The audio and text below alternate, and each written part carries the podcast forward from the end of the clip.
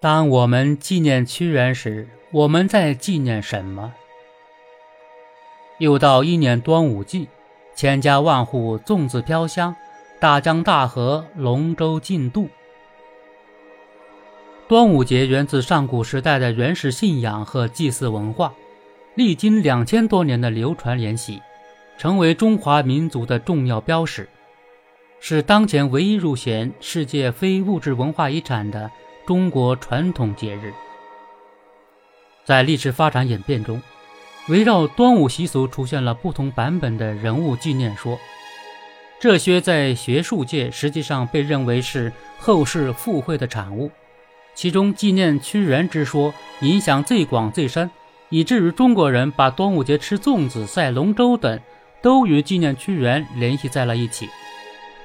闻一多曾说。围棋端午是一个古老的节日，足见它和中国人民的生活如何不可分离。围棋中国人民愿意把他们这样一个重要的节日转让给屈原，足见屈原的人格在他们的生活中起着如何重大的作用。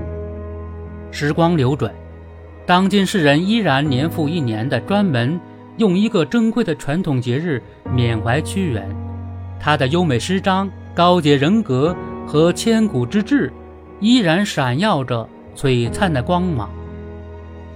今天我们纪念屈原，是纪念《楚辞·离骚》成就了中国文学中隽永的诗篇《仰望的星河》。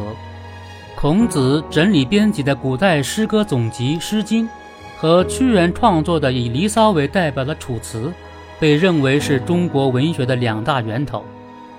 诚然。在屈原之前，中原地区已经由《诗经》流传，并普及到了主要位于长江流域的楚国。但《诗经》中的内容大多篇幅短小，且并未体现一位专门以文学创作得名的文学家。直至《离骚》问世，洋洋洒洒两千余言，辞藻瑰丽，奇特浪漫，堪称中国诗歌历史上的鸿篇巨制。屈原的登场，标志着中国诗歌进入了一个由集体歌唱到个人独创的新时代。屈原是中国浪漫主义文学的奠基人，被誉为中华诗祖、词赋之祖。他用诗人独有的魅力影响着一代又一代人，成为历史长河中的文化符号。端午节由此也成为诗人节。吾闻终其身起目而不能及万一者，为屈子一人耳。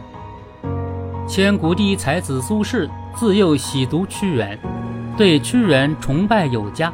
他不吝文辞，赞美屈原追求理想，宁可愁苦终身，也不从俗追名逐利的高尚节操。